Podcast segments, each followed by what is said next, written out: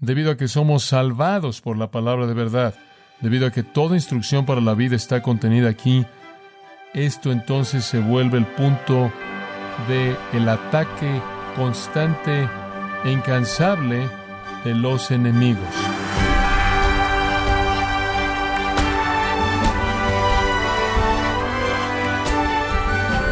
Sea usted bienvenido a esta edición de Gracia a vosotros con el pastor John MacArthur. Le saluda su anfitrión Miguel Contreras. La Biblia recibe la burla del mundo del cine. Es agredida por el mundo académico, prohibida en las escuelas públicas y atacada en las iglesias. Dado que estamos llamados a defender la verdad, ¿está usted listo para la batalla? O John MacArthur nos prepara para defender las escrituras al comenzar este estudio titulado Presentando una defensa para la Biblia, no se lo pierda, aquí en gracia a vosotros.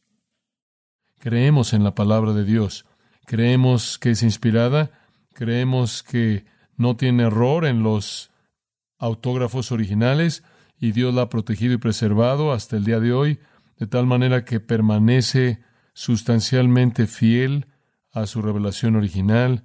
Creemos que cuando la palabra habla, se nos manda a escuchar. Esta es la razón por la que la Biblia es el tema de todo lo que hacemos. Definimos la vida y el ministerio en términos bíblicos. Es lo que creemos, es cómo nos conducimos, y es el mensaje que proclamamos. Y la Biblia afirma ser la palabra misma de Dios y lo hace de una manera clara y reiterada. Los escritores del Antiguo Testamento, por ejemplo, se refieren a lo que escribieron como las palabras mismas de Dios en más de 3.800 ocasiones. Los escritores del Nuevo Testamento citan el Antiguo Testamento como la palabra de Dios 320 veces y se refieren a ella por lo menos mil veces. Y los escritores del Nuevo Testamento afirman de manera repetida la inspiración divina como también lo hicieron en el Antiguo. Jesús mismo afirmó que tanto el Antiguo Testamento como el Nuevo Testamento son inspirados por Dios. Hay un par de afirmaciones definitivas en el Nuevo Testamento que abarcan nuestras escrituras que definen para nosotros la naturaleza de la inspiración. Escuche segundo de Pedro capítulo 1 en el versículo 20. Sabiendo primero esto, que ninguna profecía de la Escritura es de interpretación privada, porque nunca la profecía fue traída por voluntad humana, sino que hombres fueron movidos por el Espíritu Santo hablando por parte de Dios.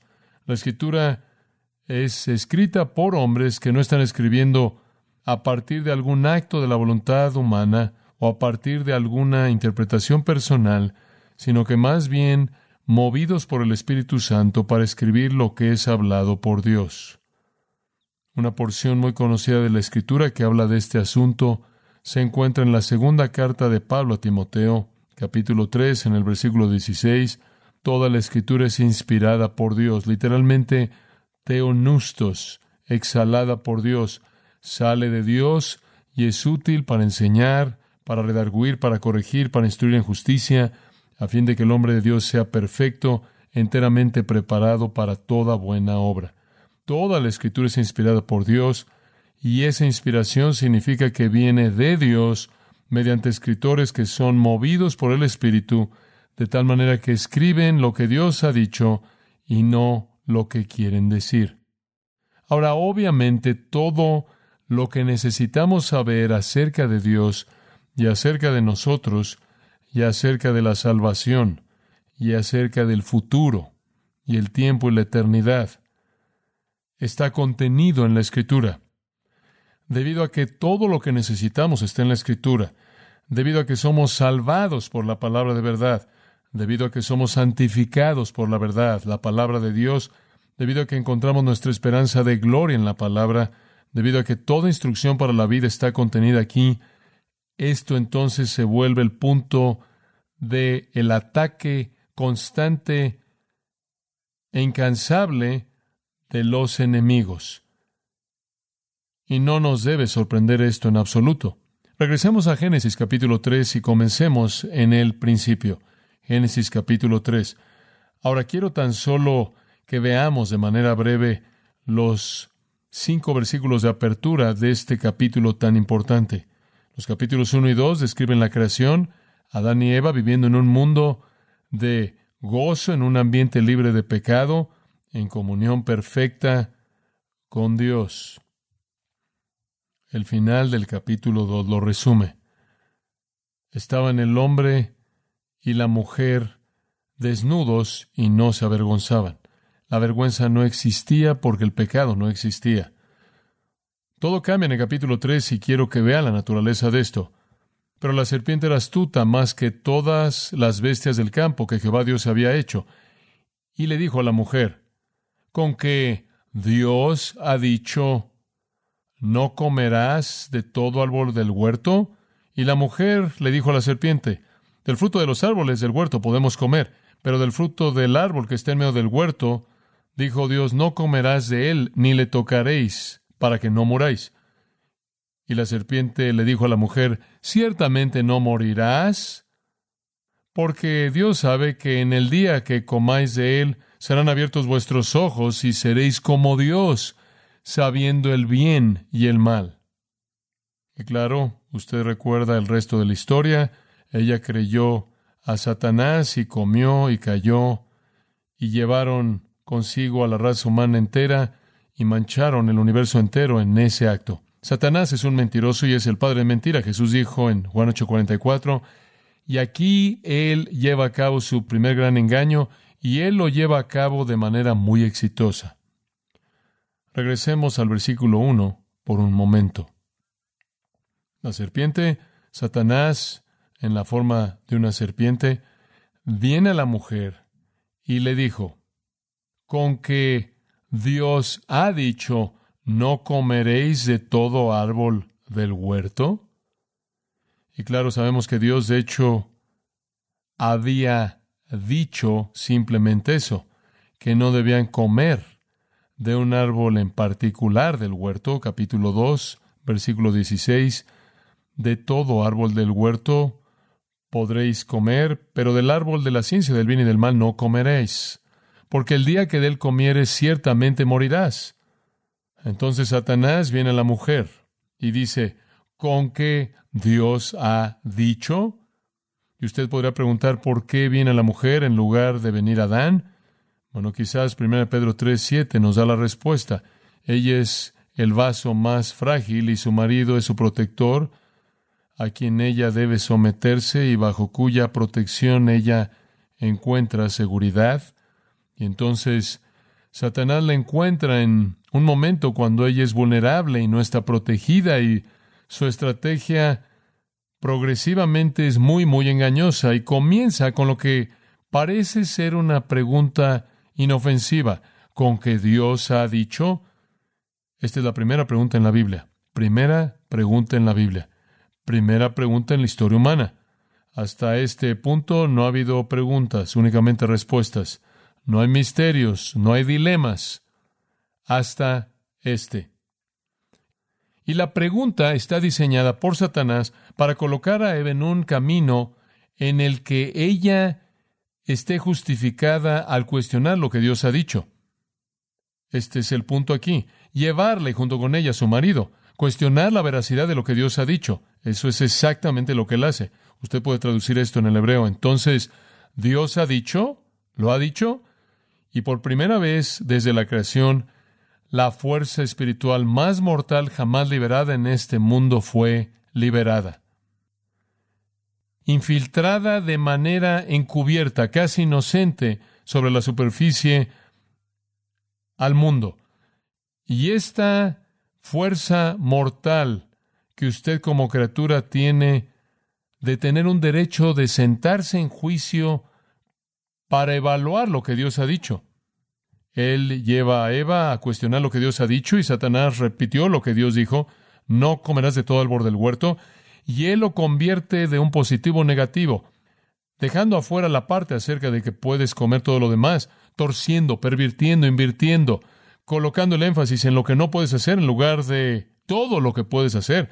Y de esta manera Él fuerza el asunto de la prohibición. Y la pregunta real que Él está produciendo en la mente de ella es, ¿por qué? ¿Cómo es posible que Dios quisiera refrenarte? Este es el ataque primordial. La pregunta es, ¿tienes todo derecho de juzgar a Dios y hacer la pregunta, ¿por qué es que Él dice cosas que te refrenan? Esta es una afirmación negativa, esta es una prohibición.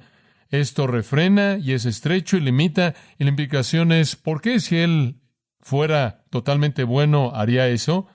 Hay algo en la naturaleza de Dios, en la implicación que hace que Él quiera refrenar tu libre albedrío, que hace querer limitar tu placer, tu gozo, tu satisfacción, sí, tu libertad. De alguna manera Dios está metiéndose con tus derechos. Él está quitando algunas de tus decisiones. Y eso lleva a la pregunta acerca de por qué Él haría eso. ¿Qué lo haría hacer eso? ¿Acaso Él es cruel?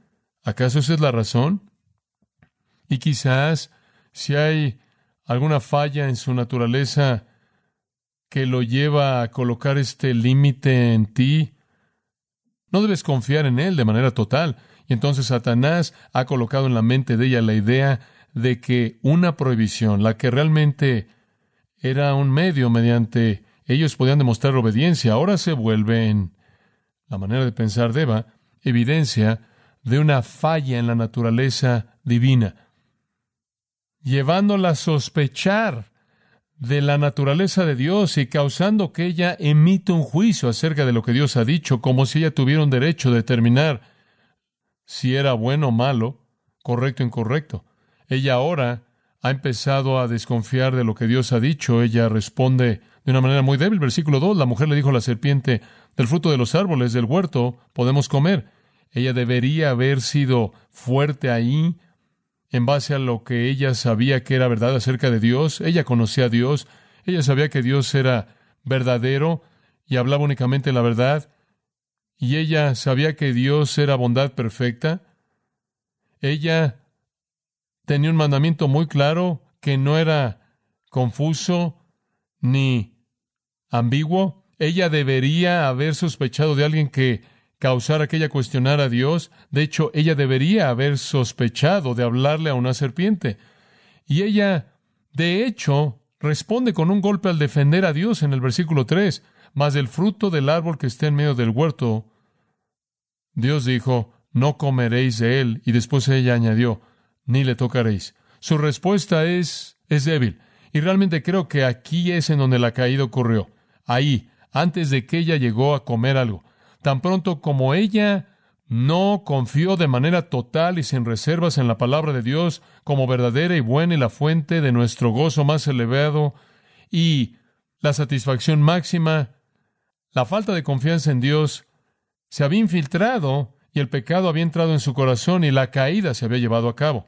No solo ella no defendió a Dios, sino que añade a lo que Dios había dicho para hacer que él se viera más duro al decir, no comeréis de él, ni le tocaréis. Dios no dijo eso. Pero ahora ella está aceptando esto como algo restrictivo de manera innecesaria. De hecho, es tan restrictivo que ella inclusive lo está haciendo más restrictivo. Le está molestando a ella ahora que Dios ha colocado esta restricción sobre ella. Dios ha sido juzgado como dar un mandato que es inaceptable y no es digno de confianza. Y esa fue la caída. No confiar lo que Dios ha dicho. Todo después de esto es simplemente evidencia de la caída. Versículo 4. La serpiente dijo a la mujer, ciertamente no morirás. Satanás entra porque él sabe en dónde está ella, él sabe que ella no ha confiado en la palabra de Dios, ella ya no cree que Dios es necesariamente digno de confianza. Hay una falla en la naturaleza de Dios, él refrena de manera innecesaria y ella debería ser libre y ella tiene un derecho de juzgar lo que Dios ha hecho, inclusive hablar de ello como algo más restrictivo de lo que es, porque ella ha creído en su negatividad. Y Satanás sabe que ella ha caído y entonces él entra negando de manera abierta la palabra de Dios y él dice, ciertamente no morirás. Dios mintió, Dios mintió, de hecho Dios miente y aquí hay una ilustración de esto. Te voy a decir la verdad, es lo que Satanás está diciendo. Y él está diciéndolo todavía en la actualidad, aunque él es el archi mentiroso no vas a morir, Dios no es veraz, su palabra no puede ser confiada como ha sido revelada, Él no tiene tu mejor interés en mente y entonces ella ha creído el hecho de que Dios tiene una falla y es engañoso y es innecesariamente restrictivo y quita la libertad y limita el gozo. Y Satanás dice, no morirás, no morirás. Libérate de estas restricciones, haz lo que quieras, no hay límite, no hay juicio, no hay consecuencias. Sé libre. Un Dios así no es amoroso, un Dios así no es amable, un Dios restrictivo, Él es ley, Él no es amor. Yo soy amor, dice Satanás, te voy a dar libertad. Sígueme y haz lo que quieras. Y después la pregunta va a ser presentada de manera natural en la mente de Eva. Bueno, ¿por qué es que Él haría eso? ¿Por qué es que Él refrenaría al hacer eso? Y Satanás tiene una respuesta, versículo 5. Dios sabe que en el día que comáis de Él, serán abiertos vuestros ojos y serás como Dios, sabiendo el bien y el mal. Él no quiere que seas como Él. Él está celoso, Él es envidioso, Él es protector, Él quiere permanecer como el superior. Él miente porque Él odia a los rivales. ¿De dónde sacó eso Satanás? Satanás trató de ser un rival de Dios, ¿no es cierto? Y él fue expulsado del cielo. Haz lo que quieras. Sé libre como Él es. Él hace lo que Él quiere y Él está libre y no hay restricciones para Él. Y no deberían haber restricciones para ti. La única razón por la que Él colocó restricciones para ti es porque Él odia a los rivales. Entonces el Padre de las Mentiras derribó a la raza humana entera sobre la premisa de que la palabra de Dios no puede ser confiada como ha sido revelada. Es engañosa porque Dios tiene fallas y Él tiene fallas debido a los celos. Este es un contraste con la confianza perfecta de Jesús en la palabra de Dios. Confianza perfecta en medio del sufrimiento, la privación severa y la limitación de sus propias prerrogativas divinas en su encarnación y en particular en su tentación, en donde él todavía dice, no solo de pan vivirá el hombre, sino de toda palabra que sale de la boca de Dios. Bueno, sin tomar tiempo para rastrear el flujo completo de este ataque satánico, la escritura revela la historia que comenzó ese día y continúa hasta el fin del libro de Apocalipsis. Es una historia de ataques en contra de la palabra de Dios mediante una variedad interminable e imparable de falsos profetas, falsos maestros, mentirosos, falsos apóstoles, engañadores, desde Génesis hasta Apocalipsis. Y el ataque se está llevando inclusive en la actualidad. La batalla por la autoridad bíblica se lleva a cabo en toda generación, en todo lugar. Siempre existe la batalla por la Biblia. Siempre existe una necesidad de levantarse para defender la escritura. Podría definir mi propia vida en términos de el enfoque de esas batallas. Si tan solo divido los periodos de diez años de mi vida y ministerio, en esos primeros años fue la batalla por la inerrancia, el asunto de la inerrancia, la autoridad de la escritura. Y durante diez años estuve en el concilio de la inerrancia, guiado por el doctor Jim Boyce con cien eruditos, y estábamos trabajando duro en escribir y producir materiales que defendieran la autoridad e inerrancia de la escritura. Y de ahí salió la afirmación de Chicago de la inerrancia bíblica, una afirmación monumental para la iglesia históricamente. Y una vez que habíamos tratado con los ataques frontales de los críticos, entonces vino el movimiento místico y tuvimos que enfrentar eso también. En los siguientes años de mi ministerio hubo una batalla por defender la singularidad de la escritura, porque todo el mundo y su hermano tenían una nueva revelación y una nueva palabra de sabiduría y una nueva palabra de conocimiento y hubo una proliferación de supuestas palabras de Dios, palabras de Jesús. La gente estaba acumulando todas estas revelaciones y buscamos defender la singularidad de la escritura en contra de ese tipo de ataques. Y más recientemente otro asunto tratando con la Biblia es el ataque en contra de su claridad, que no se puede entender, que no es comprensible, que es imposible interpretarla de manera exacta o ser dogmático. Es un ataque tras otro. Y ese ha sido el campo de batalla y siempre será el campo de batalla y siempre debe serlo, porque, como dije al principio, todo lo que necesitamos está en la palabra de Dios. Ahora, permítame tan solo hablarle un poco. Voy a abordar más bien en esta noche el estudio a manera de salón de clases, hablando de algunas de las cosas que están atacando la escritura que usted simplemente necesita conocer. ¿De dónde vienen los ataques? Número uno, los ataques vienen de los críticos. Existen aquellos en el lado escolástico, académico, que todavía continúan atacando la escritura. Todo viene del liberalismo alemán, de la crítica más alta de Graf, Wellhausen, esa teoría ligada a una recuperación en la neortodoxia bartiana, dejó un legado que arrasó con las denominaciones más grandes, arrasó por universidades y seminarios y simplemente destrozó e hizo añicos la inspiración bíblica.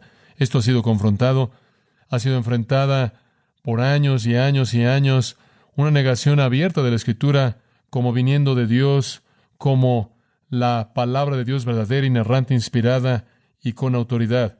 Y sigue inclusive en la actualidad, en las maneras más necias y absurdas. Cuando usted enciende su televisión y ve alguna evaluación de la Biblia, usted va a oír de estos críticos. Recientemente me contactó el History Channel, el canal de la historia, y me preguntaron si podía estar dispuesto a ser un experto frecuente, regular y un contribuidor regular para hablar de la Biblia. No puedo decir no lo suficientemente rápido porque no quería ser editado y alterado y estar en medio de todas esas personas que niegan la escritura. Quizás el grupo primordial que siempre, siempre es objeto de encuestas y entrevistas cuando se habla de la Biblia son aquellos que pertenecen a lo que se llama el Seminario Jesús. ¿Ha oído de eso? El Seminario de Jesús han encontrado un lugar en las secciones torpes de religión de periódicos que normalmente proveen una lista de lugares que deben evitarse.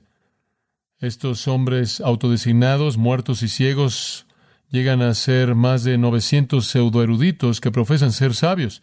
Son necios. Dicen ser las autoridades académicas acerca de Jesús y la Biblia y toman sus decisiones acerca de la Biblia en base a un voto de mayoría. Y tienen una manera curiosa en la que lo hacen. Toman una sección de la Biblia y votan. Cada participante suelta una cuenta, una bolita roja en una cajita para cosas que él o ella cree que probablemente son auténticos. En otras palabras, probablemente es verdad. Las cuentas rosas significan que es posiblemente auténtico. Las cuentas grises fueron usadas para dichos que creen que han sido alterados por los discípulos o los primeros cristianos. Las cuentas negras son las más fuertes.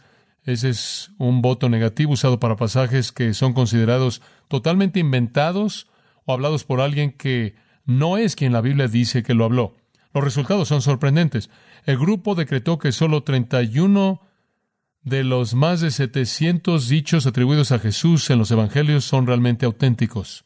Y 16 de esos 31 son duplicados de pasajes paralelos. Más de la mitad de los dichos de Jesús recibidos son considerados como de cuenta negra. En total, el panel rechazó de manera absoluta el 80% de las palabras que la Escritura le atribuye a Jesús.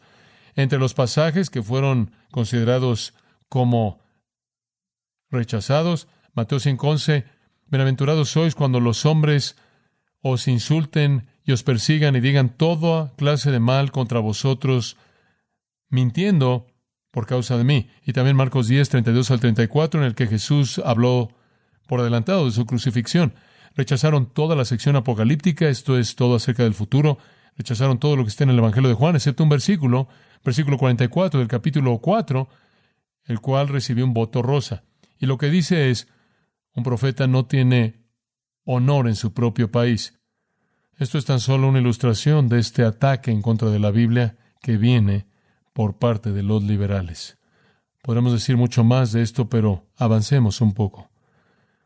Podemos hablar de la nueva perspectiva de Pablo que ataca al Nuevo Testamento, el entendimiento del Nuevo Testamento, de la doctrina de la justificación. Podríamos hablar de la apertura de Dios que ataca la naturaleza misma de Dios. Quizás debería decir una palabra de esto. El teísmo abierto es una nueva idea liberal que comienza con la negación de que Dios conoce de manera perfecta o controla el futuro. El teísmo abierto es la idea de que Dios está abierto al futuro, Él no tiene idea de lo que viene en el futuro, Él no tiene la menor idea, Él simplemente es como tú y yo, Él está tratando de reaccionar a lo que está pasando y Él no tiene conocimiento por adelantado de nada más de lo que tú y yo conocemos porque no ha pasado, por lo tanto Él no lo puede conocer. Él no sabe lo que va a pasar hasta que la gente toma decisiones. Él no sabe cuáles van a ser esas decisiones y Él está respondiendo como un jugador de, ajedrez muy hábil, haciendo lo mejor que puede por cumplir su voluntad en respuesta a lo que nosotros hacemos, a los movimientos que nosotros ejercemos. Este es un punto de vista muy, muy popular, muy amplio que se está desarrollando. Ataca la naturaleza misma de Dios, ataca la deidad de Dios. Dios no es el Dios que dice ser, Él no habla verdaderamente de sí mismo cuando dice que Él conoce el fin desde el principio, por lo tanto, Dios es un mentiroso y es una repetición exactamente de lo que vimos en el huerto. Todo ataque por parte de estos críticos que niega cualquier porción de la escritura es una batalla que debe ser peleada y un punto en el que debemos defender la autoridad de la escritura.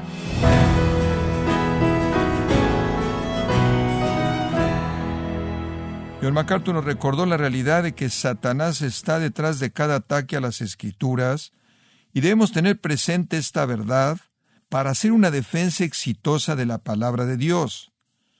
Parte de la serie presentando una defensa para la Biblia, aquí en gracia a vosotros.